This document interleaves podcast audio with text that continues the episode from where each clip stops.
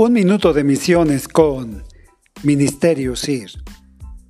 ¿Qué hacer en tiempo de pandemia cuando la humanidad está enfrentando una de las peores crisis sanitarias en toda su historia? ¿Qué puede hacer un misionero en tiempos de contingencia? Es una de las preguntas que salta a nuestra mente y valdría la pena escuchar a Jesús cuando habló del prójimo. Él concluyó diciendo, ve tú y haz lo mismo. Cuando se refirió al buen samaritano, respondiendo a aquellos que lo escuchaban acerca de lo que tenían que hacer por los prójimos necesitados.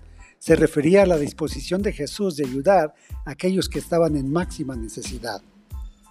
Es cierto, estamos pasando por tiempos difíciles, pero es el momento de usar lo que Dios nos ha dado, la creatividad, la iniciativa y el talento que Él nos ha dado para usar los medios que tenemos a nuestro alcance, los medios electrónicos. Es verdad, no podemos estar junto a ellos, no podemos estar físicamente, pero podemos usar el teléfono y podemos usar las redes sociales y podemos usar todos los medios electrónicos posibles para que ellos conozcan de Cristo Jesús.